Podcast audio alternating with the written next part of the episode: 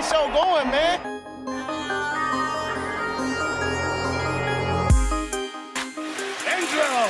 What an interception! Steps into it, pass is caught! Diggs! Sideline! Touchdown! Unbelievable! Ihr hört Cover 3, der Podcast für Fantasy Football. Moin und herzlich willkommen zu einer neuen Folge Cover 3, der Fantasy Football Podcast. Mein Name ist Timo. Ich habe diese Woche den Brady komplett auseinandergenommen, was dieses Jahr allerdings auch nicht so schwierig ist. Ähm, an meiner Seite Brady. Wow. Und Rico. Moin. Ja, wir nehmen heute mal an einem Dienstag auf. Das heißt, wir haben den kompletten Spieltag schon rum. Das heißt, ich kann euch fragen, wie die Woche so lief. Und ihr könnt nicht sagen, ja, mir fehlen hier noch fünf, aber vielleicht und äh. Nein, kurz abgehakt, wie lief die Woche, Rico? Ich stehe 7-1 in der Dynasty, ich stehe 6-2 in der Hörerliga. Fadi ist bereit, die Fallhöhe ist aufgebaut, um jetzt gebrochen zu werden. Also ab, ab hier kann es nur noch bergab gehen. Björn. Hm. Hab diese Woche vier von sechs Partien verloren. Ein paar habe ich noch äh, so einen halben Punkt oder so einen Sieg gekriegt, weil ich gegen den Median gewonnen habe. Aber in den wichtigen Ligen habe ich eigentlich überall verloren. Ich habe gegen Laser verloren in der League of Champions, weil der 190 Punkte macht. Sam Howell macht, macht 30 Punkte. Das kannst du nicht erzählen. Also Laser stand vorher 6-1 und dann dachte sich sein Team jetzt äh, 1-6 genau. Und jetzt, jetzt ist die Zeit, dass ich hier ausraste. Sein schlechtester Spieler war Olave mit 7,1 Punkten, also. Können wir sagen, dass Laser so unsere neue Podcast-Nemesis ist? Einmal das, dann stehe ich in der Dynasty, steht nur einer vor mir, das ist Laser. In der Hörerliga steht nur einer vor mir, das ist Laser. Also, das nervt doch. Ja. ja. Das ist nervig. Ich hab's ja schon gesagt, in der Dynasty habe ich gewonnen. Und vielleicht liegt mein, ist mein Motivationstief auch darin begründet, dass in der Hörerliga nicht so viel läuft momentan. Aber zwei Spieler davon werden wir auf jeden Fall noch besprechen heute. Ich stehe 3-5 jetzt. Es wird langsam eng. Da bin ich ja oh Zweiter einfach. Hä? Da bin ich ja Zweiter in der Hörerliga, sehe ich gerade. Ja, ist auch gut, dass du gewonnen hast. Boni, wir können das nicht noch ein Jahr tanken. Ich kann das auch nicht mehr in der Hörerliga langsam. Boni, du musst aufpassen, dass du nicht aus der Hörerliga absteigst. Ach ja, ich weiß auch nicht. Aber wir, wir besprechen meine Probleme nachher noch. Ähm, da haben wir einige Spieler mit dabei. Super. Was war kein gutes Zeichen ist. Naja, okay. Machen wir weiter mit den News. Breaking News. Jo, haben wir ein paar, auf jeden Fall. Äh, wichtigste News ist, Leute, haltet euch fest. Es wird euer Dynasty und vor allen Dingen, ja, doch euer, vor allen Dingen euer Dynasty-Team sehr beeinflussen. Marvin Jones hat seine Karriere beendet. Was machen wir jetzt? Was machen wir jetzt hier an dieser Stelle? Schnell weiter. okay, diese Antwort habe ich mir erhofft. Ähm, was haben wir sonst? Zach Ertz ist auf IA gegangen, wird also mindestens vier Wochen raus sein. Kirk Cousins hat sich die Achillessehne gerissen. Ich glaube mittlerweile auch so halbwegs bestätigt. Also es war ja schon nach dem Spiel, dass ähm, der Vikings Coach gesagt hat, ja, die Vermutung ist schon sehr nah Richtung Achillessehne, hat man ja eigentlich auch ganz gut gesehen. Ähm, was haben wir sonst? G Grady Jarrett hat sich äh, auch die Achillessehne, äh, nicht die Achillessehne, das Kreuzband gerissen. Defense Tackle von den ähm, Falcons. Die haben gleich mal reagiert, haben einen Trade mit den Eagles gemacht, haben da Darius Street ähm, geholt mit einem Siebtrunden-Pick 225 für einen Sechstrunden-Pick 2024. Also einfach nochmal dann auf Defense of Tackle ein bisschen ähm, Manpower dazu geholt. Ähm, die Packers haben mit Rashan Gary verlängert für vier Jahre 107 Millionen. Ist ja auch einer der wenigen Lichtblicke bei den Packers. Oder Timo? Ja, das kann man so sagen. Jo. Und dann haben wir, ich habe ihn letzte Woche noch so gelobt, habe gesagt, ihr könnt euch von den Wavern holen. Und er dachte, dann brauche ich aber auch kein Kreuzband mehr. Kendrick Bourne hat sich das Kreuzband gerissen. Damit habt die Patriots Offense auch gar keinen Passcatcher mehr, der am Ball fängt, wahrscheinlich. Ähm, und was haben wir noch? Matthew Stafford hat sich am Daumen verletzt, ist ja dann auch rausgegangen. Ähm, McWay sagte, ist jetzt Day to Day muss man halt mal gucken, war halt auch die Wurfhand, ist irgendwie ein, irgendwas ein Strain, also irgendeine Zerrung im Daumen, wahrscheinlich von der Sehne irgendwie. Ähm, alle, die schon mal was am Daumen hatten, wissen, dass das nicht so angenehm ist. Und wenn man dann vor allen Dingen Ball werfen will, und wenn man dann noch eine Two-Point-Conversion im Philly Special spielen muss, wo sich Matthew Stafford nochmal am Daumen verletzt, das Aber war ganz wichtig. Ja, aber das war ganz wichtig, wenn der vorher schon angeschlagen ist mit dem Daumen. Ähm, ja, sonst hätte ich eigentlich nicht mehr nix mehr. Hast du noch was, Rico? Bestimmt. Boah, eine ganze Menge sogar. Äh, gehen wir es wieder chronologisch durch. Die Eagles haben sich nochmal auf Safety verstärkt und haben sich ähm, Kevin Byard, oder wie man ihn ausspricht, von Byard, den Titans ja. geholt und dafür Terrell Edmonds sowie einen fünften und sechsten abgegeben. Die Seahawks haben Pass Rusher Uchenna Nwosu für den Rest der 23er Saison wegen eines gerissenen Brustmuskels verloren. Dafür dann aber auch reagiert und ähm, für dieses Jahr Frank Clark geholt, der ja eigentlich mit einer Reunion bei den Chiefs in Verbindung gebracht wurde. Jetzt wird es die Reunion bei den Seahawks. Dann ähm, haben sie noch einen weiteren Move gemacht, aber wir bleiben in der Reihenfolge. Dawson Knox, dass er verletzt ist, haben wir mitbekommen. Es ist jetzt eine Surgery am Handgelenk geworden und damit geht er vermutlich, ich glaube, er ist nicht offiziell auf die IA gegangen. Hier, Doch, doch, ich glaube, ich habe schon mal irgendwo gelesen, dass es IA war.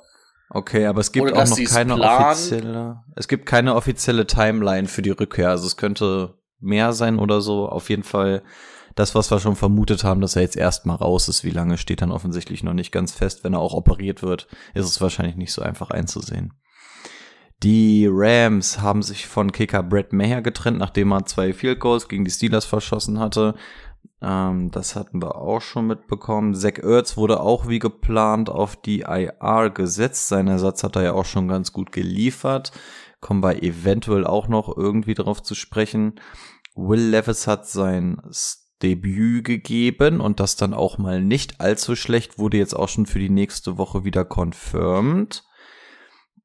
Dann war vor der Woche es so, dass die Tennessee Titans die Trading-Gespräche für die Andrew Hopkins eröffnet haben. Wie das jetzt nach dieser Woche aussieht, wissen wir nicht. Bis morgen ist, nee, bis heute Abend ist die Trade-Deadline noch offen. Das heißt, paar haben wir schon ab, ähm, können wir schon mit abarbeiten, paar werden noch passieren.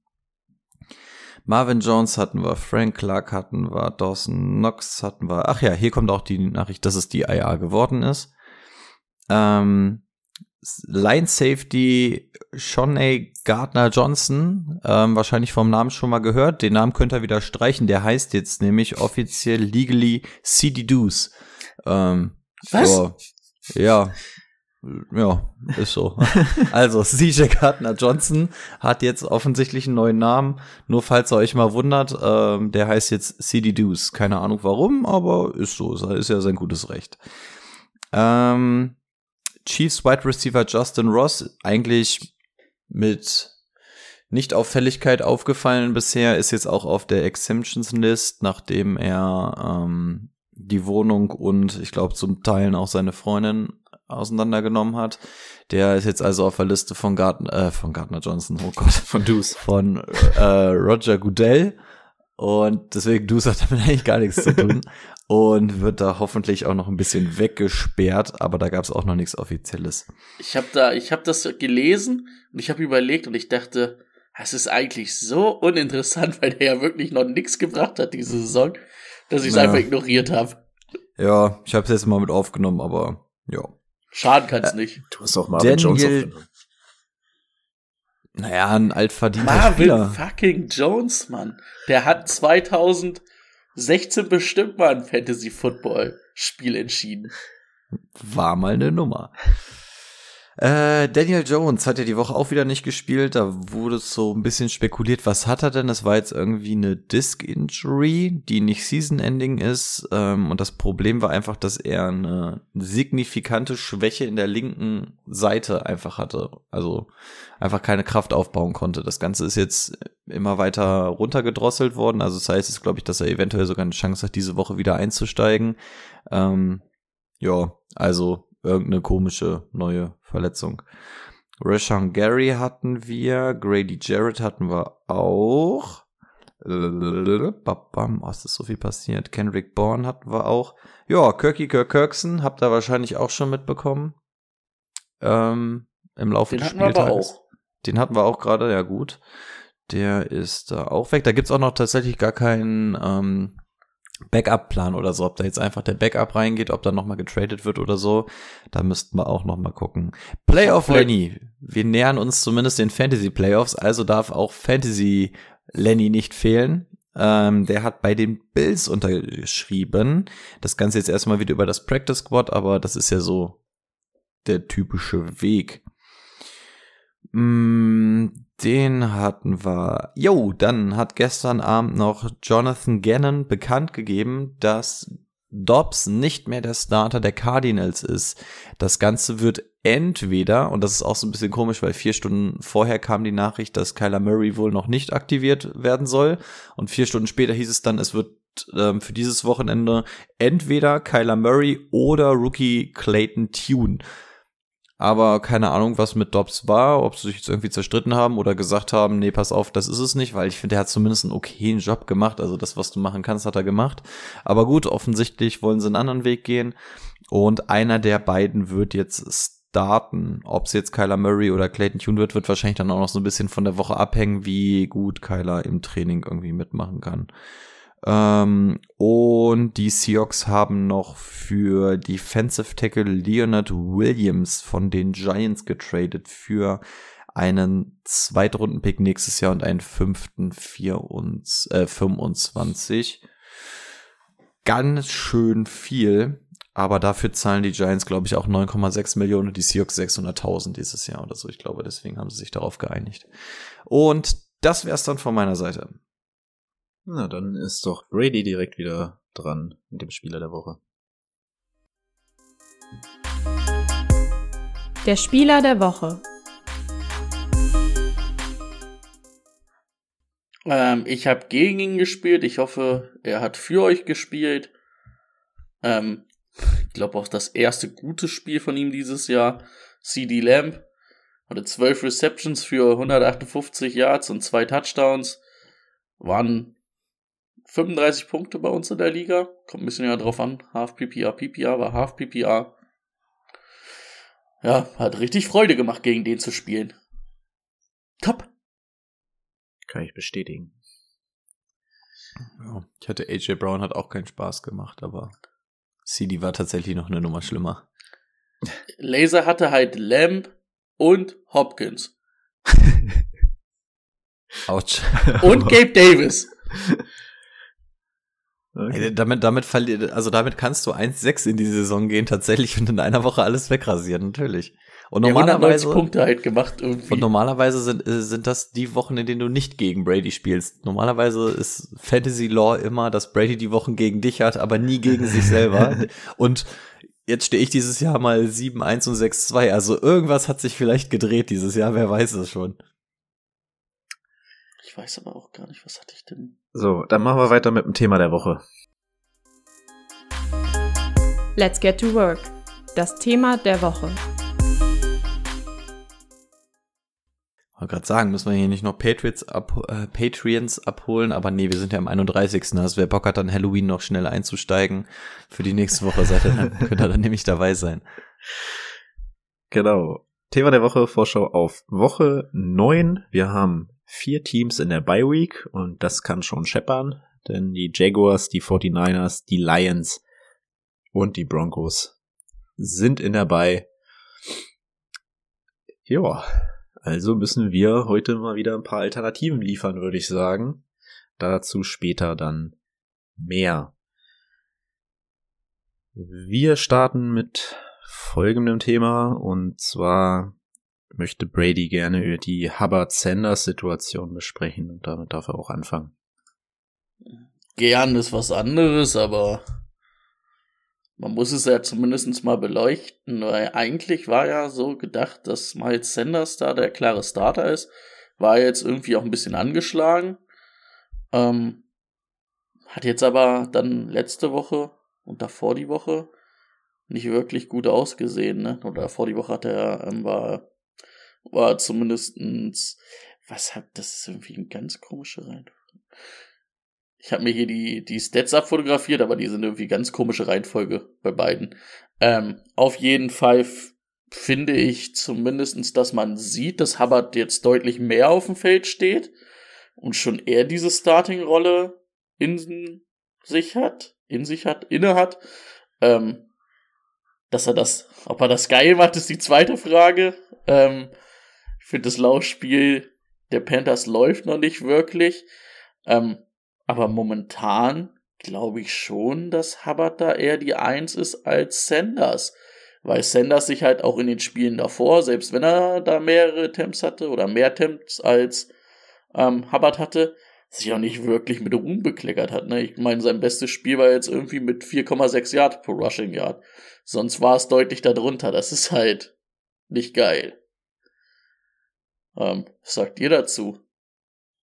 Also es kommt jetzt nicht so ganz überraschend. Man hat jetzt schon vor zwei Wochen so ein bisschen rausgehört, dass Chubba Hubbard jetzt mehr reingefeatured werden soll und eventuell auch mal so ein bisschen das Workload übernehmen soll. Von daher ganz überraschend für mich nicht. Von der Qualität ist es für mich dann schon überraschend, weil Miles Sanders ja eigentlich ein guter Running Back ist, aber irgendwie nicht so wirklich bei den Panthers jetzt genutzt wird in der Art und Weise, wie man es dann eigentlich auch machen kann, gerade wenn du sagst, dass du einen ähm, etwas strugglenden Quarterback hast. Aber die Carries sind natürlich in diesem Spiel Houston starker Gegner, aber trotzdem das Spiel war die ganze Zeit ausgeglichen und die Carries sind ja mal sehr, sehr eindeutig. 15 Carries für Chubba Hubbard. 15 ist immer so ein bisschen die magische Grenze. Gut, da kam qualitativ gar nichts bei rum. Ähm, aber genauso war es bei Miles Sanders auch. Der hat allerdings auch nur zwei Carries gehabt. Also das ist natürlich ein Unterschied wie Tag und Nacht richtig, richtig krass. Dazu muss man sagen, dass Miles Sanders auch im Passing Game nicht eingebunden wird. Chaba Hubbard zumindest bei den 15 Carries noch zwei davon auch durch die Luft bekommen. Ähm, also, da die Berichte auch schon in die Richtung gingen und die Zahlen hier auch eine klare, ähm, klare Sprache sprechen und wir jetzt auch nichts von einer Verletzung oder so von Miles Sanders gehört haben, würde ich auch ganz klar sagen, dass das jetzt das Ding von Chaba Hubbard ist. Wir kommen nachher ähm, auch noch auf andere Teams zu sprechen bei denen wir vielleicht ähnliche Situationen haben, aber hier würde ich dann auch ganz ehrlich sagen, auch wieder Flashback zu unserer Folge von vor zwei Wochen, äh, Trent is your friend. Und das ist eindeutig Chubba Hubbard an der Stelle. Ja. Also, ähm, erstmal die Panthers hatten ihre Bye Week schon, ne? Das heißt, ähm, da hätte man schon mal Anpassung, oder da hat man jetzt die Anpassung gemacht, dass Hubbard hier der Leadback ist kann ich mir eigentlich nicht für den Rest der Saison vorstellen, weil das, was Hubbard gemacht hat, ist natürlich auch bodenlos gewesen.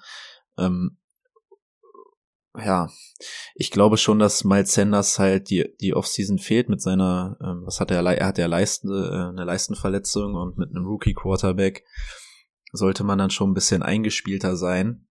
Äh, ich finde es auch erstaunlich, dass Bryce überhaupt nicht diese Checkdowns auf seine Running Backs nimmt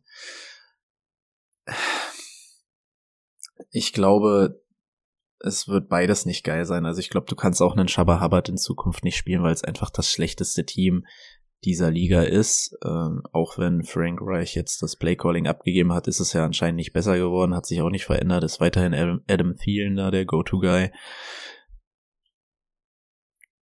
Ich denke, dass es sich im Laufe der Saison wieder zu Miles Sanders drehen wird, aber es wird halt niemals geil sein, egal was man da macht. Kann natürlich jetzt schon nochmal ein Zeichen sein, ne? Kommen aus der Bi-Week, haben ja davor halt diesen das Play-Calling gewechselt. Und auf einmal sieht Sanders wirklich nur noch zwei Attempts, ne? Zwei Attempts sind ja wirklich lächerlich. Ja. Du kannst halt, du hast halt auch als Coach kein Argument für Chaba Hubbard, wenn der bei 15 Attempts für 28 Yards läuft, also. Ja, aber hast du dir mal die, die Stats von Miles Sanders davor angeguckt? Ja, also, wahrscheinlich die sind ähnlich, halt, ja. die sind halt genauso. Das ist einmal 14 für 43, 9 für 24, 13 für 19. Das ist halt genau das Ja. Gleiche, ne? Das ist zum einen Produktivität, aber auch die Anzahl der Carries. Also es funkt, da, da funktioniert ja gar nichts von beiden. Und das Traurige ist, dass Nee. wir eigentlich wissen, dass Miles Sanders es könnte. Aber er wird halt nicht genutzt. Und wir spielen in einer Dreier-Flex-Liga, in der Hörerliga. Davon kannst du keinen von beiden spielen. Auch bei drei Flex-Positionen kannst du da eigentlich keinen spielen. Dann findest du wahrscheinlich sowas wie ein Dotson oder so wochenweise auf dem Markt. Und der ist wahrscheinlich im Zweifel noch besser als einer von den beiden. Haben das nächste Backfield, was äh, ähnlich funktioniert. Und das sind meine Packers. Äh, da wollen wir nochmal über Aaron Jones und AJ Dillon reden. Aaron Jones hatte Woche 1, ähm, war er Running Back 1, hat sich direkt verletzt, ähm, hat danach, weiß gar nicht, vier Spiele ausgesetzt, ist jetzt zwei wieder dabei. Eins wieder dabei? Was? Achso. Nee, es war, es war 25 Punkte, es war out, out, 1,9, out bei 7,2, 5,6. Das waren seine Ja. Punkte dieses Jahr. Ja. Hier finde ich es aber noch so ein bisschen, bisschen anders. Also es ist ungefähr das zweitschlechteste Team der Liga. Das heißt, auch hier ist das Running Game eher äh, zweitrangig. Aber ich glaube, Aaron Jones war auch in dieser Woche wieder ähm, im Training nur limitiert aufgrund seiner äh, Hamstring-Verletzung. Und jedes Mal, wenn ich AJ Dillon auf dem Feld sehe, stirbt etwas in mir. Das, das, das können, kann mir Matt LaFleur nicht erzählen, dass es ihm nicht so geht. Ich denke einfach wirklich, dass er, dass er nicht auf dem Feld steht, weil er noch nicht fit ist. Und für mich ist das, muss das die klare Nummer eins sein. Außer jetzt passiert hier noch irgendwas, dass der weggetradet wird oder so, aber wer sollte für den traden? Also, da bin ich, bin ich ganz klar bei Aaron Jones und den muss ich sagen, wenn der die Woche über trainiert, dann werde ich den auch weiter spielen. Seht ihr das? Ich glaube, Rico ist eingeschlafen. Nee, ich werde halt auch wirklich überhaupt nicht schlau aus den Packers. Also wenn bei den Packers irgendwas geht, dieses Jahr hat man das Gefühl, dass es eher durch die Luft ist. Also auf dem Boden kommt da ja irgendwie das ganze Jahr noch nicht so sonderlich viel. Und Problem ist, dass Jordan Love da gefühlt über dem Boden 50 Prozent der Action macht. Ähm, ich mag Aaron Jones auch eigentlich deutlich lieber. Aber hier ist auch wieder das Problem, wir, ich brauche die beiden eigentlich gar nicht nebeneinander stellen, denn der eine hat sieben Carries, der andere sechs. Also da ist mir im Endeffekt sogar schon fast egal, wer wie viel Average Yards hat. Das sind einfach zu wenig Carries, um zu überleben, sei es ein Aaron Jones oder ein AJ Dillon. Aaron Jones lebt normalerweise davon, dass er dann auch gut im Pa- Passing Game eingebunden ist.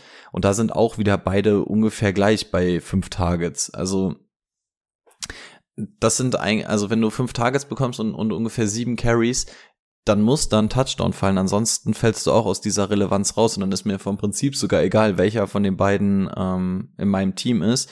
So kann keiner von beiden überleben. Da müsstest du zumindest sagen, okay, der eine wird im Passing Game heavy gefeatured, der andere an der Goal Line oder so. Dann könnte man einen Case aufmachen, dass, dass irgendwie beide spielbar wären. Aber so an der Stelle ist es für mich aktuell keiner und ich weiß ehrlich gesagt nicht so ganz, woran es liegt. Ähm, man hatte auch 41 Passing Attempts, also ich weiß nicht, ich habe durch die, ich habe einfach das Gefühl, dass durch die Luft, dass es einfach besser aussieht. Ich weiß nicht, so tief bin ich nicht drin bei den Packers, ob es jetzt so doll an Bakhtiari, O-Line mäßig, keine Ahnung was liegt, aber gefühlt hat er ja eh nie gespielt. Ähm, gefällt mir einfach vom Gameplan nicht. Also ich bin, wenn auch bei Aaron Jones und den müsste man aber auch dementsprechend mal ein bisschen reinfeaturen und das passiert halt einfach nicht. Stattdessen versucht man das 50-50 aufzuteilen und dann sieht einer beschissen aus als der andere. Also ich Ja. denke nicht, dass das Passing Game besser ist. Es ist beides, es ist Pest gegen Cholera, wirklich. Also das ist, boah, da stimmt überhaupt keine Abstimmung in der O-Line, in der, in, zwischen Receiver und Quarterback stimmt's nicht. Dann, wenn das mal stimmt, dann droppen die Receiver. Also, boah. Aber wir haben im Rushing Game total 40 Yard, wenn wir Jordan Love rausrechnen. Also 40 Yard wurden auf dem Boden gemacht und immerhin 230 durch die Luft und 41 Pass Attempts. Also das nervt mich einfach, dass, dass, du, dass du offensichtlich dann schon eher Richtung Pass gehst. Und das, das Spiel war jetzt auch nicht komplett out of reach. Ja. Also irgendwann im dritten Quarter ist es dir entglitten, aber äh, mach das anders. Ja, also Problem war ja auch, dass, dass, dass Aaron Jones dann, ähm, ich kann mir auf jeden Fall an eine Red Zone, wo sie dann, glaube ich, innerhalb der fünf standen, da steht Aaron Jones nicht einmal auf dem Feld und das ist halt auch brutal, wenn dann halt, wenn der nicht mal eine Chance an der Goal-Line bekommt. Und Aaron Jones ist für mich auch dieses Jahr, also ist halt brutal ähm, enttäuschend, ne? Den hast du ja wahrscheinlich auch, wenn du so Zero RB gegangen bist, da war einer deiner Hoffnungsträger, yo, mit dem, mit dem reiß ich richtig ab, das ist, das ist ein Stil auf Running Back. Ja, und hat dir eine Woche bis jetzt gegeben, leider. Und ich, ich habe irgendwie ein bisschen auch die Hoffnung verloren, dass das dieses Jahr noch mal richtig geil wird. Weil halt den immer wieder auf dem Feld steht. Und irgendwie stehen sie ja 50-50 auch auf dem Feld, ne? Das ist halt leider das Problem. Ja, Macht wie mich gesagt, auch also- traurig. das, das muss die Verletzung sein. Ich meine, AJ Dillon hat nächstes Jahr nie, also auch keinen Vertrag. Ich weiß nicht, ob sie, ich, ich, die, die müssen doch genug gesehen haben von dem, das, oh, nee. Kann ich nicht mehr. Ich kann es nicht mehr gucken. Ich habe ja gestern geschrieben, dass ich, dass ich das Packers-Spiel dann nochmal angefangen habe zu gucken, aber ich konnte einfach nicht. Ich konnte es nicht zu Ende gucken. Oh. Gut. Hat der Mann schön wirklich gar keine Lust mehr gehabt. reicht mit den Packers. Ähm, machen wir weiter mit Cooper Cup. Es ist so Ähm. geil, wir sind vor ziemlich genau acht Wochen, waren Boni und ich, das war fünf Tage oder so vor Beginn der Regular Season. Und auf dem Weg zum Friseur noch so, ich war doch nie so hyped auf diese Saison. Ich habe auf alles Bock. Ich habe auf die Packers Bock. Ich habe auf Fantasy Football. Ich habe auf alles Bock. Acht Wochen später haben wir es wieder geschafft, dass man mental so am Ende ist. So, ich Ja. habe keinen Bock mehr. Ja. Five ab die Scheiße. ehrlich. Es ist wirklich so. Ich bin, bin down. Panik bei Cooper Caprico. Zwei Spiele, das gab's noch nie, in denen er so wenig gemacht hat wie die letzten beiden. Und jetzt ist auch noch Stafford raus. Wahrscheinlich. Ja, ich wollte gerade sagen, also für mich gibt es irgendwie so zwei Aspekte, unter denen man das betrachten muss. Antwort vorweg, nee, wirklich Panik habe ich jetzt nicht bei Cooper Cup. Mein Problem ist eher, okay, Stafford ist jetzt raus, dahinter hast du sowas wie Brad Ripien. Ähm, das macht mir natürlich schon ein bisschen Angst. Ähm, und das andere, das war halt auch einfach ein mieser Blowout, ne? Also hinten raus haben sie noch ein bisschen Ergebnis, Kosmetik betrieben gefühlt, aber ansonsten, das Ding war ja im zweiten Quarter komplett weg und ja, das Team war einfach in allen Belangen unterlegen. Aber man sieht auch hier wieder sowohl Puka als auch äh, Cooper Cup waren halt äh, trotzdem involviert. Ähm, Puka sieben Targets und Cooper Cup zehn Stück. Davon sind halt nur vier angekommen, 21. Also die Punkteausbeute passt nicht. Aber ja, wenn du nicht gerade einen Justin Jefferson oder so hast und der mal fit wäre, dann gibt es halt so eine Spiele für Wide Receiver auch für richtig gute. Und da auch wieder das Credo, was ich auch schon vor ein paar Wochen hatte, solange ich sehe, dass du immer noch involviert in dieses Spiel bist, ist es mir jetzt im Prinzip erstmal egal, weil dann weißt du, irgendwann wird er halt seine Punkte machen. Nervöser wäre ich, wenn man jetzt sieht, wie bei ähm, Aaron Jones, AJ Dillon, so von wegen, da wird einer nicht richtig eingebunden oder sowas. Da habe ich mehr Panik. Und da ist es jetzt einfach so, mein Gott, du triffst halt mal auf Teams, die deutlich besser sind als du. Du hast vielleicht mal Probleme mit dem Quarterback, dann kommt der Backup rein oder so. Aber in der Summe Nein, Panik nicht. Du spielst ihn so oder so. Du wirst dich wahrscheinlich so ein bisschen leistungsmäßig von dem verabschieden, was man von Cooper Cup kennt. Aber nein, der wird jetzt nicht wochenweise dir mit 20 Yards und vier Punkten oder sowas rausgehen. Das, da sehe ich jetzt nicht so die große Panik. Ja, kann ich mich, kann ich mich nur anschließen. Das wird eine Offense sein, die über diese zwei Spiele läuft, Bukanakur und Cooper Cup und egal welcher Quarterback das ist, die werden mit Targets zugeschüttet, fertig. Ja, stand ja auch 100% der Snaps in beiden Spielen auf dem, auf dem Feld, ne? Also wirklich offen Snaps-mäßig komplett da. Steelers sind jetzt Defense auch gar nicht so schlecht. Und die Cowboys ja sowieso gut. Von daher kann man das vielleicht ein bisschen entschuldigen, wie Rico schon gesagt hat. Man muss sich vielleicht ein bisschen davon verabschieden, dass er dieser Elite Fantasy Receiver ist, weil dadurch halt auch das Puka Nakur jetzt da also er war ja die, das Jahr bevor er jetzt dann verletzt war, war er ja der Alleinunterhalter in dieser Offense. Und jetzt haben sie mit Puka Nakur zumindest einen, der da auch ein bisschen mitmachen kann, oder was heißt ein bisschen schon ordentlich. Und dadurch fallen natürlich diese absurden Spiele, wo er immer 10 Receptions für 100 Millionen Yards und 5 Touchdowns hatte gefühlt, ähm, raus, ne? Aber es ist halt immer noch gut. Auch wenn es mich jetzt zwei Wochen lang richtig hart geärgert hat. Du kannst es dir halt nicht leisten, ihn rauszustellen, weil dann wird er die nächste Woche wieder komplett ausrasten. Ja. Das geht nicht. Als nächstes haben wir ähm, das mal, mal wieder das Ravens Backfield und das hat zumindest diese Woche Gaste Bass jetzt übernommen. Mein Take wäre dazu, es waren die Cardinals, es war klar, dass du viel laufen wirst, dass dieser harte Runner für die ekligen Yards Gasse Bass ist, das war ja auch die letzten Wochen schon so. Ich denke, er hat sich jetzt erstmal grundsätzlich was damit erarbeitet, aber bei den Ravens kann das so schnell gehen, dass dann, dass dann wieder was anderes benötigt wird, dass auch mal ein engeres Spiel ist und du eher den Receiving Back auf dem Feld haben musst. Und deswegen, ja, ist er. Aber Vorsicht, du kannst jetzt nicht den einfach Plug and Play jede Woche spielen, glaube ich nicht.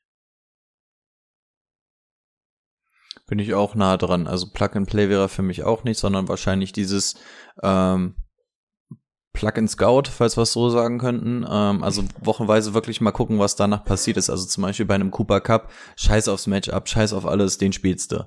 Und bei Gus Edwards wäre es so, nach jeder Woche würde ich mal gucken, aber vom Prinzip ist er für mich jetzt schon einer, bei der ich sage, drei Flex-Liga, gib ihm rein damit, besser wird's nicht. Ähm, aber ja, genau, einmal immer mal prüfen, um zu sehen, so ist es jetzt vielleicht doch eher wieder Justice Hill geworden, ähm, weil auf einmal wieder vermehrt in dieses Passing Game gegangen ist. Aber ansonsten, ja, offensichtlich ist es Gus Edwards. Ich bin auch tatsächlich davon ausgegangen, dass bei den Ravens noch was passiert. Ähm, ob es jetzt Derrick Henry ist, vielleicht passiert heute noch irgendwas. Ähm, Lenny Fournette ist es jetzt zum Beispiel auch nicht geworden. Harter Runner ist einfach der Style von den Ravens, das haben wir auch gesehen. Deswegen würde Derrick Henry ja eigentlich auch ganz gut passen.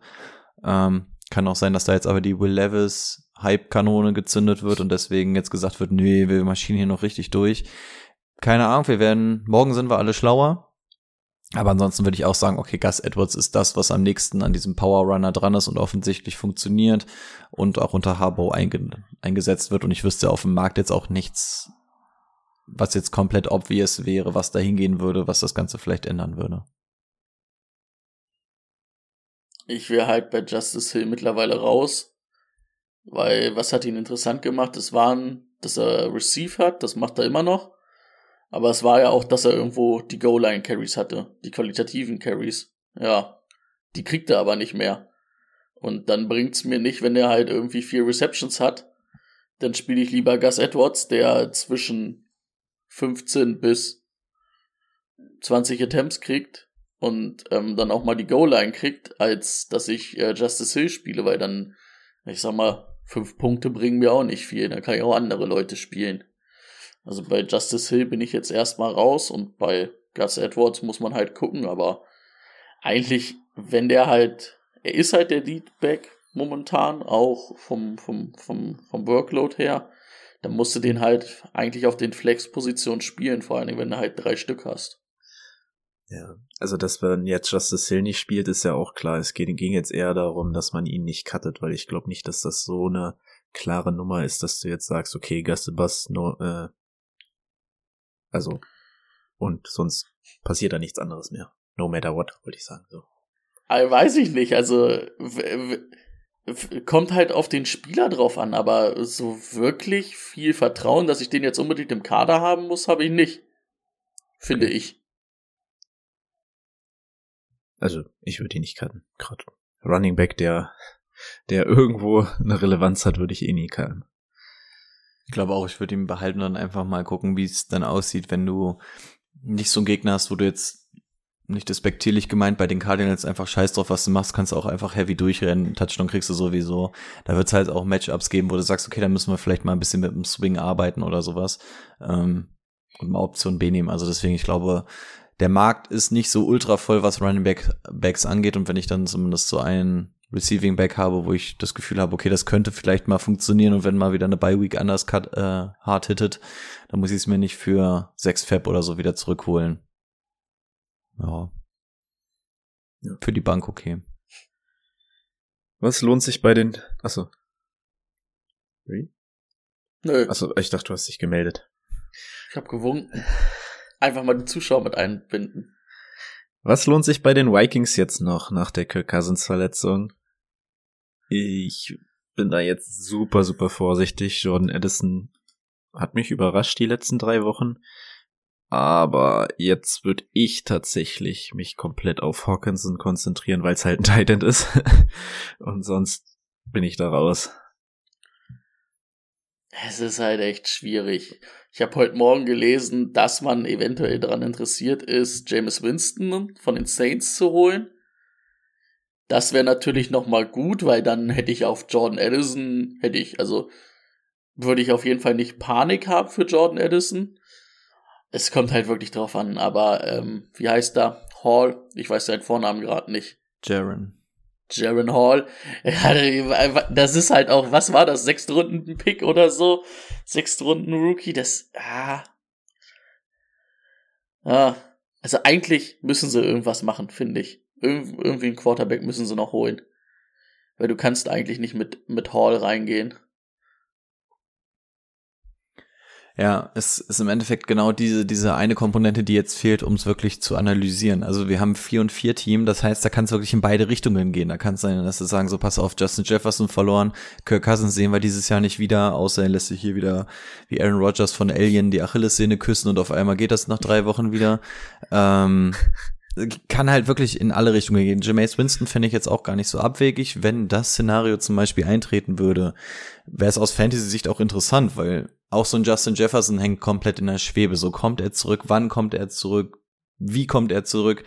Gar keine Ahnung, aber wenn es ein Jameis Winston ist, wo ich weiß, es ist die menschgewordene Haubitze hinten, ähm, die die Dinger sowieso feuert und äh, ähm, dann ist er halt auch ein Justin Jefferson irgendwie ganz geil. Und, wie Boni auch schon gesagt hat, auch ein Jordan Edison kann dann irgendwie weiterleben. Aber wenn es jetzt ein Jaron Hall ist, bin ich genau bei dem Take, den auch Boni gerade schon hatte. TJ Hawkinson funktioniert, weil es ein Titan ist, weil es ein sehr guter Titan ist. Ähm, ein Titan ist egal, ob da ein Rookie an der Center steht oder ein 80-jähriger Tom Brady, der funktioniert immer, wird er auch in dem Falle. Aber wenn es wirklich Hall oder was Vergleichbares Beschissenes ist, ähm, dann hätte ich auch gesagt, dann ist Hawkinson auch das Einzige, worauf ich mich verlasse. Und ganz eventuell, wenn ich irgendwie einen Bankplatz frei habe, gucke ich, ob ich noch einen Shot auf Madison oder Akers setzen kann, in der Hoffnung, dass dieses Team dann sagt, okay, dann müssen wir identitätsmäßig irgendwie gucken, dass wir ein bisschen mehr Rush einpulvern. Und vielleicht kristallisiert sich dann Akers als ganz klarer Goal-Line-Back raus oder Madison als, weiß ich auch nicht was, es ist halt auch nur Madison. Also da, da, da steht und fällt irgendwie alles für mich jetzt in den 24 Stunden mit dem nächsten Quarterback. Aber ja, also viel, viel What-If gerade. Das Problem ist halt auch einfach, dass dieses Laufspiel dieses Jahr noch nicht einmal cool aussah. Und, und jetzt sagst du, okay, vielleicht ein Rookie-Quarterback und wir bauen sie was Laufspiel auf. Ja, aber mit Akers und Madison will ich eigentlich auch kein Laufspiel aufbauen. Also das ist, das ist schon, schon scheiße. Aber hey, Woche 8 und wir haben den ersten Rushing-Touchdown. Einmal Von das. Akers. Ja. Und du musst sagen, Ja. okay, zumindestens insgesamt 25 Carries gewesen. Also das ist eine Zahl, da, da hätte ich bei den Packers zum Beispiel gegenüber von geträumt. Also wenn die Carry-Anzahl zumindest hochgeht, lass es 30 sein und wir sagen, wir haben zwei Running Backs, 30 Carries, da kann man den Case aufmachen, scheißegal, wer das da gerade ist. Wir haben uns über einen Chubba Hubbard und sowas unterhalten, wo die individuelle Klasse jetzt wahrscheinlich auch nicht gerade ähm, Lichtblitze wirft dann kann auch das funktionieren. Also es ist ja jetzt nur eine Idee, wenn du sagst, okay, wir haben eh einen Rookie, den brauchen wir jetzt nicht 40 Mal werfen lassen, dann könnten wir versuchen, ob wir an anderer Stelle was machen. Dann könnte man die Überlegung aufmachen, weil sowas wie ein Akers und ein Madison vielleicht irgendwie easy zu bekommen ist. Aber ja, wie gesagt, steht und fällt alles damit, was jetzt auf Quarterback passiert. Da holen die aus 31 Carries auch super 62 Yards raus. Das sind zwei Yards im Schnitt, das ist okay. Äh, letzte Woche hatten wir Dante Foreman, haben überlegt, ob er jetzt der Running Back 1 ist, Rico. Wie sieht's jetzt aus? Aha. Ja, weiß ich nicht. Also wenn wir uns die Carries angucken, schon. Ich. Also, Running Back 1 in dem Team, vielleicht. Wo steht das Ganze aus Fantasy-Sicht? Da, dass wir es überhaupt nicht gebrauchen können. Da sind wir auch wieder Parallele zu den Packers.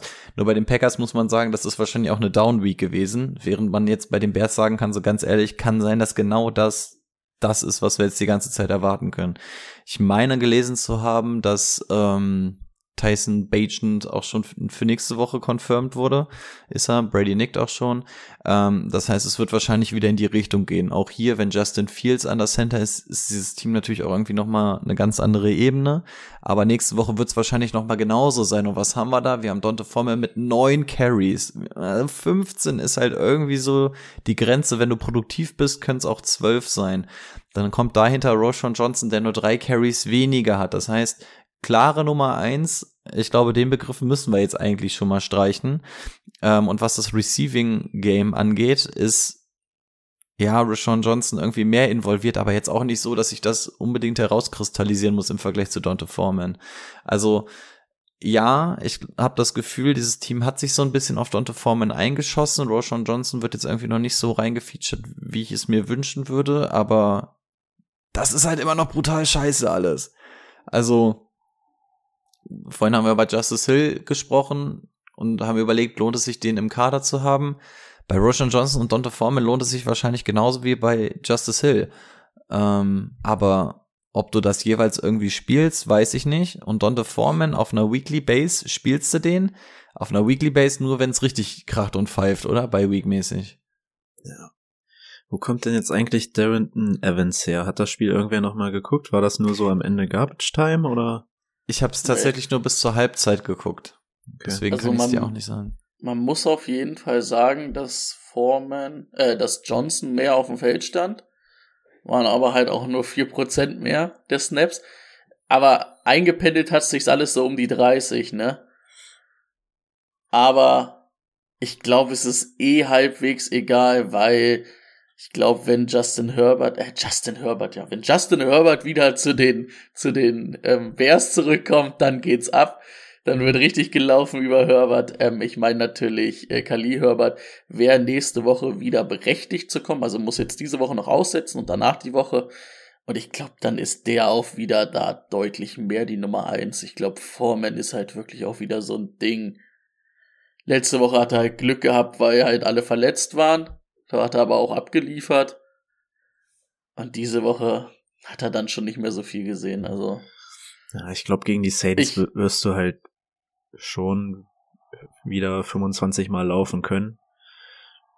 Und es darf halt nicht, nicht sein, dass da noch einen Darrington Evans mit rein frisst. Dann, dann könnte uns das vielleicht noch mal ein bisschen Auskunft geben, aber geil ist das nicht. Und das, und das Problem ist halt auch einfach ne, mit, dem, mit dem Quarterback, dass das halt dann. Also, sie haben ja so schon mit Justin Fields keinen geilen Gameplan, aber ähm, mit dem Ersatz-Quarterback macht's das halt auch nicht noch besser, ne? Ja. Da kann man sich halt auch drauf einschießen, dass viel Lauf sein wird. Gut, dann haben wir, ach so, Trade-Auswirkungen im FF. Das ist mein Trikot. Ja, eigentlich habe ich mir ein bisschen mehr erhofft, aber irgendwie ist ja jetzt trade-mäßig noch nicht so sonderlich viel ah, passiert, worüber man irgendwie reden könnte. Ähm, wahrscheinlich, also das eine hatten wir gerade schon so ein bisschen angesprochen mit den Vikings, da könnte noch mal was passieren, Stichwort Winston zum Beispiel. Das hatten wir schon mal angequatscht und ansonsten muss man sagen, dass sich eher auf der Defense-Seite so ein bisschen was regt. Stand jetzt Dienstag 11 Uhr. Ähm, Gerade auch noch mal geguckt, es wird die ganze Zeit ähm, von den heißen Gerüchten geht's auch nur hier um diesen Bears Cornerback bisher. Also wir haben tatsächlich leider auch noch nicht so viele neue Sachen. Das Einzige, worüber man eventuell wirklich reden könnte, wäre Lenny Fournette bei den Bills, dass man da irgendwie noch mal reinguckt, so okay, was könnte da eventuell die Rolle sein. Ich hatte eigentlich ein bisschen gehofft, dass wir hier ein bisschen mehr abfrühstücken können, weil vielleicht noch mal so Sachen wie Derrick Henry, DeAndre Hopkins, Hollywood Brown, weiß, weiß ich nicht, passiert wäre. Ist leider nicht passiert. Das heißt, wir können das Segment, glaube ich, relativ kurz machen. Oder ihr Müssen wir wohl nächste Woche noch mal reingucken. Oh, meinst du, wir sollen, ja, komm, dann nehmen wir nächste Woche auch noch mal auf, was soll's, scheiß drauf. Dann machen wir nächste Woche auch eine Folge. Ja. Wenn, wenn, wenn wir aktuelle Themen haben, na gut. Ähm, ah. Ja, also von daher haben wir, stand jetzt tatsächlich nur Lenny von, äh, von Net und da muss man einfach sagen, passt mir irgendwie gar nicht. Vor der Season hätte ich gesagt, ja, okay, weil irgendwie bei den Bills das Einzige, was immer so richtig gefehlt hat, war ein Running Back. Jetzt hat man gesehen, dass James Cook auf einem sehr guten Weg war und das gerade auch gegen eine ähm, Buccaneers Defense, die auch nicht so sonderlich geil zu bespielen ist. 14 Carries gesehen, sind wir wieder bei der magischen 15. Ähm, Produktivität war aber ziemlich gut. Durch die Luft wird es bei James Cook offensichtlich nicht mehr das, was wir uns mal erhofft haben. Aber nun gut. Ähm, also James Cook hat, hat sich gerade gefunden, dass er irgendwo in diesem Gefilde ist, von wegen, er ist mein Running Back 2, Running Back 3, aber den kann ich zumindest wochenweise irgendwie so ein bisschen rausrollen. Aber wenn Lenny Fournette jetzt wirklich noch mal reinkommt und er ist halt einfach eine andere Art von Running Back im Vergleich zu James Cook, könnte das echt eklig werden. Und zwar insofern, als dass Josh Allen nach wie vor selber auch seine Beine in die Hand nimmt. Carries sowieso nicht so unfassbar krass an den Running Back verteilt werden bei den Bills. Und wenn sich das jetzt eventuell bei James Cook noch mal durch zwei teilt oder nimm ihn auch nur ein Drittel weg, dann könnte das auch echt wieder eklig werden, wie das hier auf Running Back aussieht. Also ja, noch kein Spiel gesehen, Lenny Fournette noch nicht irgendwie in Action gesehen, aber ich habe, also als James Cook Owner wäre ich ein bisschen nervös und Lenny Fournette wäre für mich jetzt auf jeden Fall jemand, den ich bei den Wavern mit reinwerfen werde, weil der ist halt einfach verfügbar in der Liga und dann muss man es halt einfach mal irgendwie mit versuchen. Ähm, ich glaube nicht, dass er der Gamechanger wird. Ich glaube eher, dass er ein Problem wird, weil wir dann noch mehr geteilte Backfields haben, als wir nicht ohnehin schon haben, wie wir ja heute auch schon einige Beispiele hatten. Ja, irgendwie hatte ja, ne, Damon Harris und Latavius Murray hatte ja James Cook jetzt mittlerweile locker in der Tasche. Ja. Und ja, jetzt also hast du Latavius halt Murray irgendwie nochmal wen. Neues, leider. Genau. Also ich weiß nicht, ist Damian Harris ist äh, der Season Ending mit seiner Verletzung eigentlich oder was? Das habe ich auch überhaupt nichts Gar mehr, nichts mehr gehört, gehört. aber Also ich es verstehe. war ja irgendwas mit Nacken, aber dann hieß es erstmal, okay, es ist nicht so ernst. Aber da wird man halt wahrscheinlich auch ganz vorsichtig sein. Aber man muss ja halt auch vorher sagen, hat Damien Harrison vorher irgendwann mal die, die Wurst vom Brot gespielt, wenn man Nee. das so sagen kann? Ich kann mir eigentlich auch nicht vorstellen, dass Leonard Fournette das noch macht, weil das, was Leonard Fournette macht, spielt Josh Allen doch überhaupt nicht an. Der wirft doch keinen Ball kurz in eine Flat und das ist das Einzige, was Leonard Fournette irgendwie noch relevant gemacht hat bei Tampa. Also so ganz verstehe ich nicht, was man mit ihm vorhat, aber ja, man, also man kann den mal in irgendeiner Liga auf der Bank sich setzen. ne? Das stimmt schon. Im Prinzip willst du den jetzt nur acht Wochen im Training haben, damit der Playoff Lenny in den Playoffs ordentlich im Playbook drin ist. Also für mich wäre es auch so das Einzige, dass, dass er vielleicht mal wirklich an der Goal-Line der ist, der den Ball auch mal reindrücken kann. Das ist James Cook jetzt nicht zwangsläufig als Prototyp. Das kann Fournette natürlich mit seinem Körper schon eher mal. Ähm, aber da muss man auch sagen, dafür hat man normalerweise Josh Allen und dem wirst du das wahrscheinlich jetzt in seinem siebten Jahr oder so auch nicht großartig abtrainieren können. Also verpflichtungsmäßig klar, wenn du sowas wie Fournette hast und der kostet dich irgendwie nichts und du stehst 5-3, ähm, sagt der Weg, okay, es geht Richtung Playoffs, dann nimmst du mit, was du bekommst. Ähm, ist nun mal das NFL-Narrativ. Aber ähm, für mich der einzige Sinn, der sich daraus ergibt, zu sagen, dass man eventuell nochmal eine andere Komponente hinter James Cook hat, weil Murray, der Zug ist abgefahren ähm, und Harris kommt wahrscheinlich jetzt auch nicht mehr allzu viel, dass man sagt, okay, an der Goal-Line, vielleicht mutmaßt der Gegner ja, ob Josh Allen selber reinläuft oder ob es Lenny Fournette ist, aber ja, es ist jetzt auch absolut nicht das Wunschmatch, was, was dieses Team jetzt hier hat. Also wenn das vor der Saison gewesen wäre, hätte ich mich da deutlich mehr drüber gefreut, aber dadurch, dass wir wissen, dass James Cook irgendwie halbwegs funktioniert und so, glaube ich, dass da einfach für keinen großartig was kleben bleibt. Wie alt hättet ihr Leonard von Nett geschätzt? 31. 29? Er ist Ich glaube, 28. Als Holy ich das gerade gesehen habe, fand ich, fand ich krass. Erst seit 2017 in der Liga. Also irgendwie Naja. kommt mir das schon länger vor. Ich wollte gerade sagen, er hat seinen Vertrag bei den Jaguars zu Ende gespielt, dann sind vier Jahre rum. Dann hat er jetzt irgendwie zwei Jahre bei den Bucks insgesamt Zwei, gehabt drei so. Jahre Temper. Zwei, drei Jahre, ne? Hat er sechs Jahre gespielt, kommt schon in etwa hin. Ja, sechste Saison jetzt. Okay. Krass. Ja, kommt mir auch schon länger vor. Das Und letzte. vom Gefühl hätte ich nämlich auch, wie Rico gesagt, so ja, über 30 auf jeden Fall. So läuft er auf jeden Fall. Letzte Thema wäre Toni Polar. Und jetzt schlagen wir den Haken zu meiner 3-5-Season.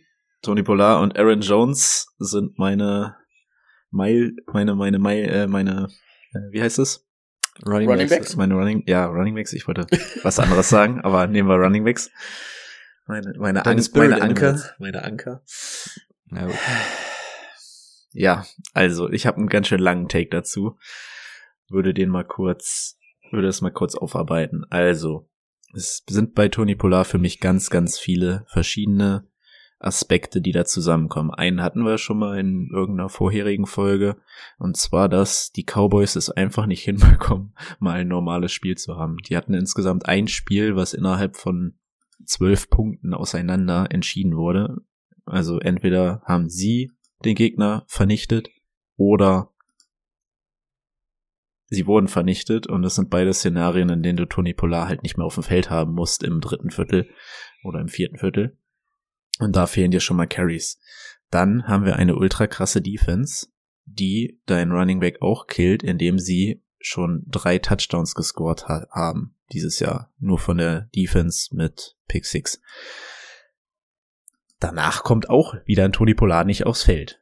Ähm, und das ist zumindest ein Punkt, wo ich sage, okay, das kannst du nicht äh, predikten, ähm, dass das so weiterläuft, weil das ist schon in acht Spielen drei Scores von der Defense ist schon sehr, sehr solide. Ähm, wenn die das Ding bis in die Red Zone tragen, wäre ich damit mehr einverstanden. Ähm, aber so bringt es einem Tony Polar halt auch nichts. Dann ähm, haben wir diesen diesen Sieg nicht mehr, diesen diesen Running Back, der da durch die Mitte läuft und das soll jetzt auf einmal Tony Polar machen. Das ist nicht das, was ihn letztes Jahr stark gemacht hat. Klar haben wir uns erhofft, dass das dazu kommt, aber irgendwie lassen die Cowboys ihn überhaupt nicht mehr dieses Zone Outside Scheme laufen, so wie einen CMC oder einen Eckler, weil das ist, finde ich, das, was Tony Polar stark gemacht hat. Und das sehe ich überhaupt nicht mehr. Irgendwie durch die Mitte laufen lassen für drei, vier Yards ist halt nicht Tony Polar. Nächster Punkt. Er hat sich ja letztes Jahr ganz spät in der Saison noch verletzt, das Bein gebrochen, alle so, oh, Gott sei Dank kein ACL, äh, Gott sei Dank keine Achillessehne, was weiß ich was. Ja, er hat sich halt trotzdem sein Bein gebrochen und man sieht es an seinen Stats. Er bricht nicht mehr so viele Tackles wie letztes Jahr. Ich glaube, er hat in der ganzen Saison bisher acht, neun Tackles gebrochen. Ähm, das ist ein Witz für einen Running Back. Ähm, und auch die Yards after, äh, after Contact sind dadurch halt komplett in den Boden gestampft bisher. Also, wie man sieht, ganz, ganz viele verschiedene Punkte, die da zusammenkommen. Und ähm, auch die Cowboys hatten schon ihre Bye Week. Und was haben sie geändert? Sie haben ihre Offense endlich auf CD Lamb ausgelegt, auf ihren Playmaker. Ich kann mir vorstellen, dass das Tony Pollard noch im Laufe der Saison zugutekommt, dass man sich viel mehr auf dieses Passing Game jetzt einstellen muss. Ähm, dass hier ein, wie heißt der dritte Right Receiver? Michael Gallup. Michael Gallup keine zehn Targets mehr bekommt. Darüber sind die Gegner nicht so froh, aber wahrscheinlich alle Cowboys-Fans. Und ja, also es gibt ein paar Ansätze, die mich positiv stimmen. Es gibt aber auch welche, bei denen ich sage, ah, wird schwierig. Also die Defense darf einfach nicht mehr diese, die Gegner so auseinandernehmen. Ähm, und er selbst muss auch besser eingesetzt werden. Plus muss irgendwie, ja, seine Verletzung langsam hinter sich lassen. Mal wieder dieser, dieser twitchy, shifty Running Back werden, der, der war fertig. Ja, also da war ja schon vieles dabei, kann man ja eigentlich nicht mehr viel zu sagen. Also auch da wieder die individuelle Klasse, klar, hat er nachgelassen, ähm, aber die ist einfach da, weswegen ich auch sage, okay, du kannst dich von einem Polar nicht trennen und im Zweifel, ähnlich wie bei Cooper Cup, so, wir können uns jede Woche drüber aufregen, aber letztlich wird sich fantasymäßig nichts dran ändern. Er wird gute Spiele haben, kann aber auch mal schlechte sein. Das einzige, den einzigen Takeaway, den ich für mich dann auch irgendwie wieder mitnehme, ähm, was haben wir uns zwei Jahre aufgeregt, dass Sieg Elliott überhaupt noch dasteht, weil Tony Polar dahinter ist ja einfach der Guy und gibt den doch mal das ganze Backfield und dann war Sieg weg und die Jubelstreie waren überall riesengroß. So Polar hat das Ding jetzt für sich alleine und Sky's the limit. Ähm, ganz so einfach ist Football offensichtlich dann einfach nicht. Also man hat einfach gesehen, wir benutzen öfter mal ähm, den Satz, dieses die ähm, die be, ja, jetzt sage ich, benutzen wir oft die helfen sich gegenseitig, was haben wir gesagt, die affektieren sich gegenseitig, keine Ahnung, ihr wisst, was ich meine. Also die helfen sich beide im positiven Sinne und das hat man da jetzt vielleicht auch mal gesehen. Also Tony Polar ist eigentlich nicht so Prototyp ähm, Workhorse-Back, ähm, Zumindest nicht in diesem Team, wo es nicht zwangsläufig benötigt wird und das jetzt auch nicht so sein Naturell ist. Also das ist so der Takeaway für mich, dass man da vielleicht dann auch echt mal so ein bisschen dieses Zusammenspiel sieht und dann auch versteht, warum manche vielleicht in der NFL, wir haben es gerade zum Beispiel mit Leo Fournette angesprochen, ne, warum die das zum Beispiel auch aus einer anderen Sicht sehen, als wir es natürlich auch sehen.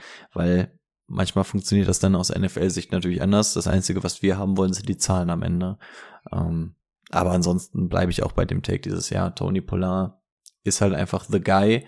Wahrscheinlich wird es nächste Woche gegen ähm, die Eagles auch nochmal böse aussehen, weil es im Zweifel wahrscheinlich durch die Luft gehen wird. Ich hoffe, dass danach die Panthers und die Giants, dass die dir irgendwie deinen sicheren Seelenhafen geben können, Boni. Ja, kann dann auch halt wieder dieses man führt mit 20 Punkten und dann war's das. Und wegtra wegtraden kannst du ihn halt nicht in Fantasy, ne, weil jetzt, jetzt ist es, ist der Wert am Boden du musst ihn spielen, du musst da irgendwie durch. Und, Klar. Ja, es ist ärgerlich, aber geht nicht. Und wen anders. findest du wahrscheinlich auch, der zwangsläufig jetzt sagt, okay, Tony Polar ist jetzt der, der mir bei meinem Run oder gegen den Abstieg oder so nochmal krass helfen wird. Aber man muss auch da sagen, aus NFL-Sicht, ich sehe jetzt auch nicht, dass die Dallas Cowboys jetzt sagen, okay, den featuren wir jetzt unfassbar heftig, ähm, weil du hast es spielt auf dem Franchise-Tag. Also du hast jetzt nicht die Notwendigkeit zu sagen, wir bauen ihn jetzt krass in unser System ein oder wir verheizen ihn jetzt. Also es kann auch da einfach in alle Richtungen gehen. Und von daher werde ich, glaube ich, dass es bei Tony Pollard genauso bleiben wird, das ganze Rest des Jahres und dann einfach jedes Mal Matchup abhängig sein wird. Hauptproblem sind halt einfach die Attempts-Zahlen, ne? Da waren in den ersten drei Wochen zweimal über 20 dabei und da ist er nie wieder dran gekommen liegt an der Defense, weil sie viel scoren, viel, viel leichtes Feld für die, für die Offense machen, aber ich finde auch einfach die Offense allgemein dieses Jahr von den Cowboys. Da habe ich mir deutlich mehr erwartet. Also, seid ihr schon mal aus einem Spiel jetzt rausgegangen und habt gedacht, das war geil von der Dallas Cowboys Offense? Ja, dieses. Ja, es ist halt, es ist dann aber halt auch ultra schwierig. Also, das ist ja halt auch das Problem, dass diese Defense so gut ist, ne? Weil ja dann macht die Defense wieder drei Scores, macht kurze Felde. So, jo, an sich war es halt dieses, diese Woche auch wieder nur Lamp, der geil war, aber Lamp wurde halt dann auch zugeschissen mit Targets von, ähm, von Dak Prescott. Da aber, fällt Pollard dann halt hinten runter. Ich habe momentan das Gefühl, dass in dieser Offense halt nicht ein Spieler oder dass du nicht das wie letztes Jahr hast, dass du zwei Spieler auf einem Elite-Level hast von, vom Fantasy-Output wie Lamp und ähm, Tony Pollard, sondern immer einer. Und einer wird immer hinten ein bisschen runterfallen. Und da, das ist für mich genau das, was Boni auch gesagt hat. Wir haben jetzt sieben Spiele von den Cowboys gesehen, aber letztlich wissen wir überhaupt nicht, wo stehen diese Cowboys jetzt eigentlich, mhm. weil ja. ähm, entweder ist offensiv so ein Shootout, dass die Defense sich zurücklehnen kann und ein Spiel verwalten kann, oder in den meisten Fällen ist es dann einfach umgekehrt, dass die Offense dann einfach so ein bisschen in Game-Verwalter-Modus gehen kann. Deswegen weiß ich auch gar nicht, wo kann man die Cowboys jetzt gerade in der, die, die verlieren gegen Arizona und schießen dann die Rams komplett an die Wand. Also deswegen, wo stehen die Cowboys denn gerade? Ich weiß es gar nicht.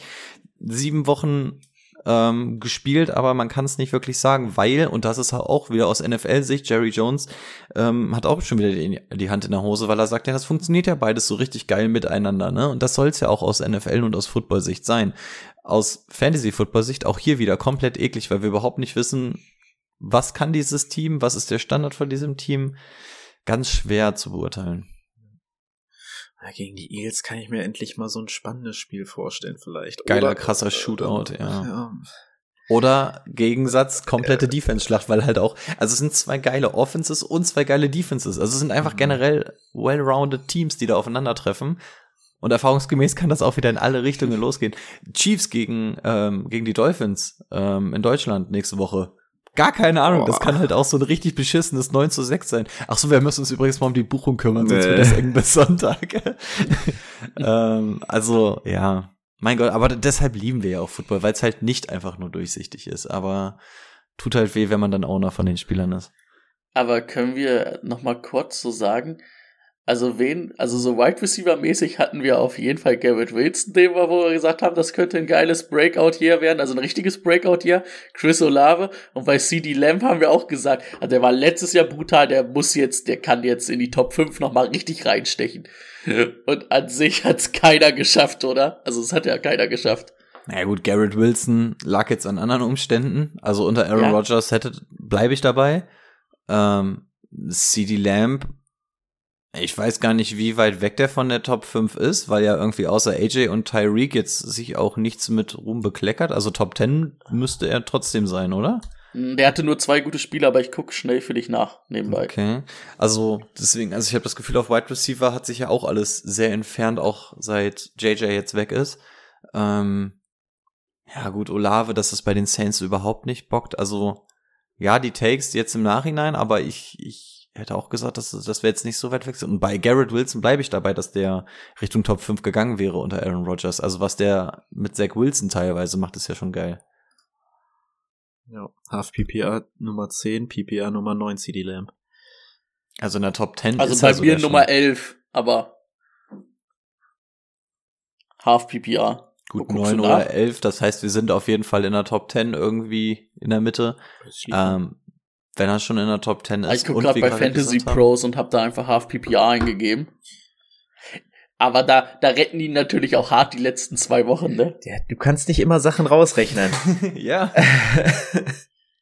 Ja, aber ja, wenn du 16 Wochen nichts machst, aber in Woche 17 auf einmal 500 Fantasy-Punkte auflegst, dann hast du halt trotzdem die 500 Fantasy-Punkte und bist auf einmal ja, aber, vielleicht Top aber 20. was, also das, ich finde, das ist ja das perfekte Beispiel. Was bringt mir das, wenn ein Spieler 16 Wochen scheiße ist? 16 Wochen scheiße. Ich verliere 16 Wochen wegen dem Spieler. Und dann macht der ein 200, 200 Punkte Spiel. Ja, herzlichen Glückwunsch. Dann bist du Top 10. Hast aber 200 Punkte, 210 Punkte gemacht. Davon hast du 200 am letzten Spieltag gemacht. Ja, wenn er 200 an einem Spieltag macht und insgesamt dann wahrscheinlich nur bei 300 steht, dann wird er dir, dann wird er auch nicht in die Top 20 kommen. Aber man muss sagen, Lamb hat dir vielleicht ein Spiel verloren in Woche 5 mit 6,9 Punkten und ansonsten war es ja zumindest durchschnittlich. Und ich meine, von wem kriegst du diesen absoluten Floor oder jedes Mal eine geile Linie? Also wir haben uns letzte Woche über Leute wie Devonta Smith, Waddle, Ayuk und sowas unterhalten, wo wir auch gesagt haben, so, oh, hm, auch alles mega schwankig. Und das ist ja auch der Inbegriff von das, was wir immer mit Boomer Bust mit Tyler Lockett hatten.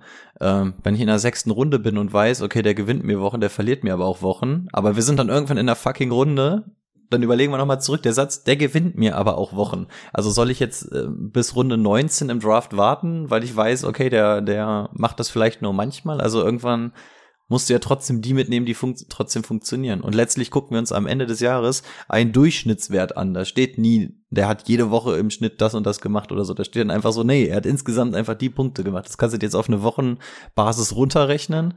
Ähm, aber letztlich sind das halt nochmal Schwankungen. Ja, gerade bei Wide Receivern ist es halt extrem.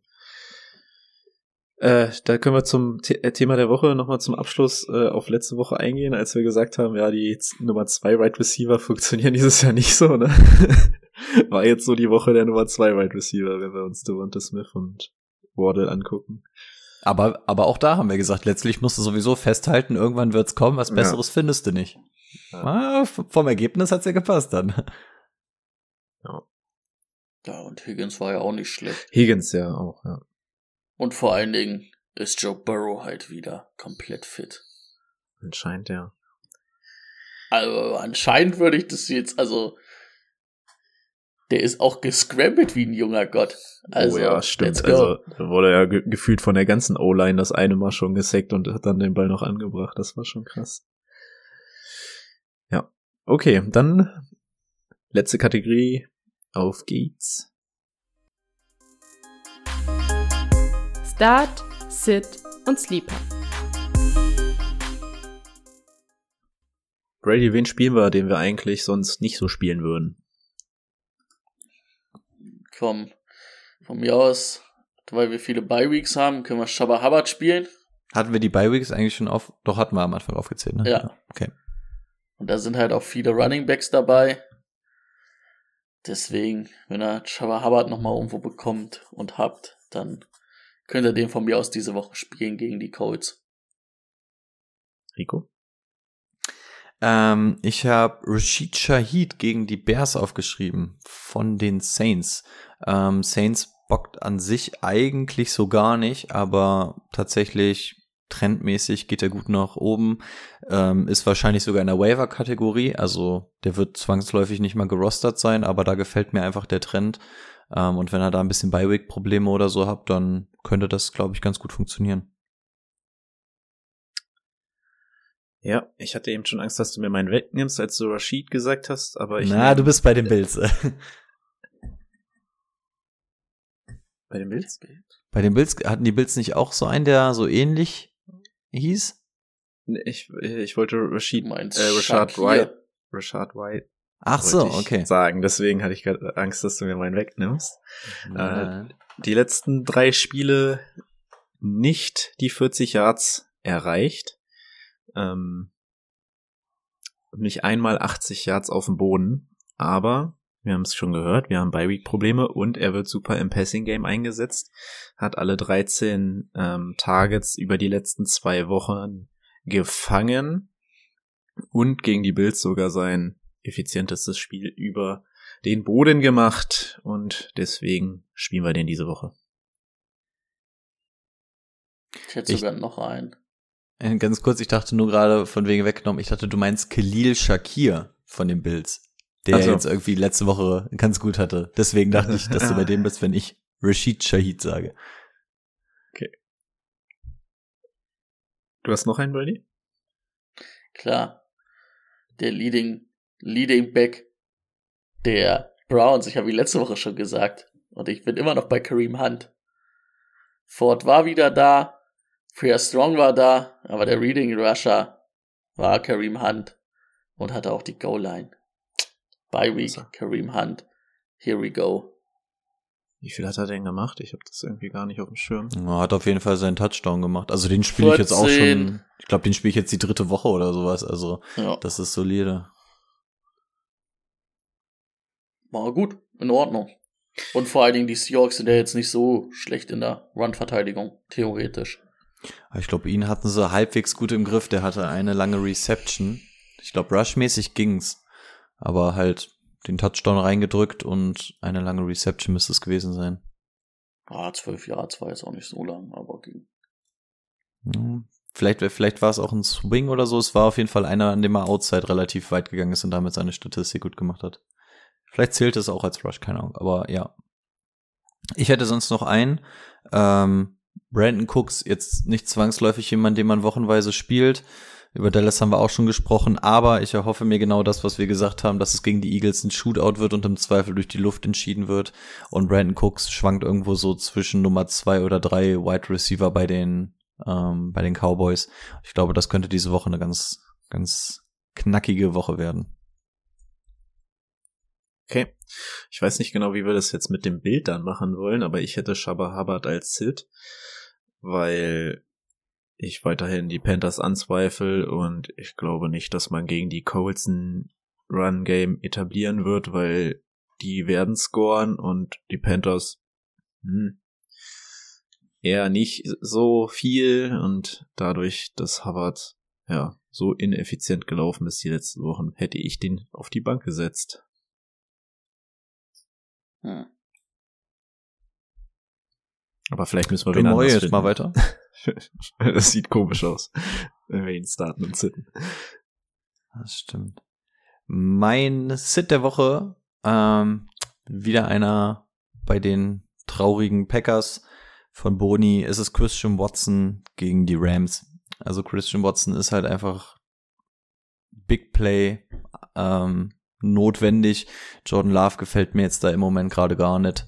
Ähm, und Rams sind für mich kein gutes Matchup dafür, um John Love die Zeit zu geben, dass Watson da was macht. Was mich auch mega genervt hat, der hatte, der hatte relativ viele Targets, glaube ich, ne? Also ich habe in der Acht, Red Zone gesehen, dass er echt oft angeworfen wurde, aber gefühlt nichts davon fangen konnte oder so. Also für mich wäre es auf jeden Fall gegen die Rams Christian Watson.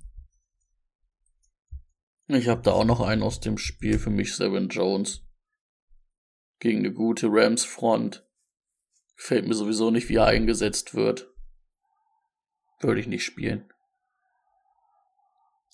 Okay.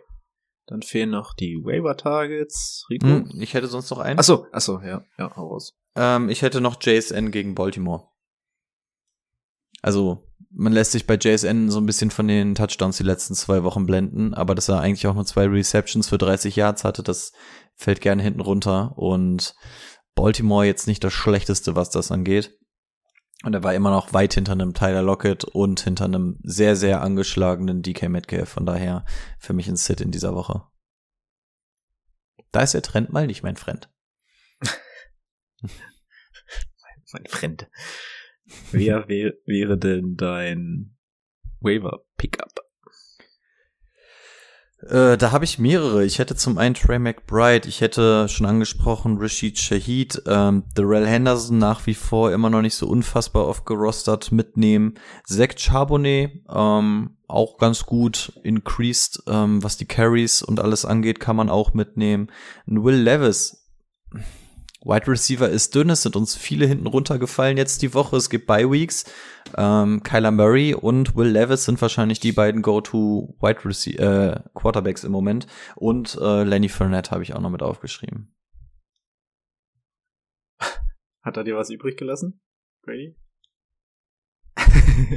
Äh, sorry, du hast mich gefragt. Ich wusste jetzt auch nicht so, wenn ich hier sieben Stück stehen habe, soll ich jetzt mit einem anfangen und dann alle zehn Sekunden mich zurückmelden. Deswegen sorry. Von, von Ned McBride, das waren auch so meine, aber dann machen wir halt nichts mehr. Okay, ich hätte noch äh, einen Quarterback, den ich über Will Levis nehme und ich nehme den Quarterback, der Woche 5 QB 5, Woche 6 QB 8, Woche 7 23 und Woche 8 QB 1 war. Sam Howell. Dankeschön. Nee. Also wirklich, nee, das schreibe ich nicht auf. Mach ich nicht. Schreibe nicht auf. Ich habe dir gerade ich habe dir gerade die Stats vorgelesen. Wir reden von Fantasy Football. Er wirft den Ball im Schnitt 50 Mal im Spiel gefühlt, außer in der einen Woche, in der es nicht so lief. Ach nee, da hat er auch viel geworfen. Er wirft immer viel und er hat drei gute Anspielstationen und das muss man respektieren, ob er jetzt 90 Mal gesackt wird oder nicht. Ja, ich habe da auch gar keinen Ich Bock lege drauf. aber hier ja. mein Votum ein. Ich möchte, dass ihr das alle mitschneidet. Ich bin dagegen. Ich würde das nicht machen. Ich würde 20 Quarterbacks da drüber setzen. Wir sind in der Waiver-Kategorie, ne? Also wir waren jetzt irgendwie nicht in der MVP-Diskussion oder so, oder? Also es, ist, es geht jetzt nur um Waiver, oder? Ja, aber, also, wenn wir von der 12er Liga ausgehen, Der dann wird ist nicht jeder. er ist Quarterback 8 über das Jahr bisher. Quarterback 8. Ich finde ihn auch dolle, dolle Scheiße. Das habe Ja. ich auch schon gesagt. Hab aber letzte Woche haben wir uns, glaube ich, drüber unterhalten, wo ich auch gesagt habe, so, find mir mal einen besseren als Sam Howell in dieser Offense. Also der macht ja komplett sein Ding. Und ich respektiere ihn nicht. Ich habe keinen Bock davon. Na, doch, ich respektiere ihn schon. Ähm, ich habe keinen Bock auf den. Ich will den nicht aus Fantasy-Sicht haben. Ja gut, aber wenn der Affe mir der irgendwie 20 Punkte auflegt, ja Gott, dann spielst du halt. Ich hatte auch gar keinen Bock auf CJ Stroud in meinem Team, weil ich auch denke, das ist ein Rookie. CJ Stroud hat kein Rushing, kein gar nichts.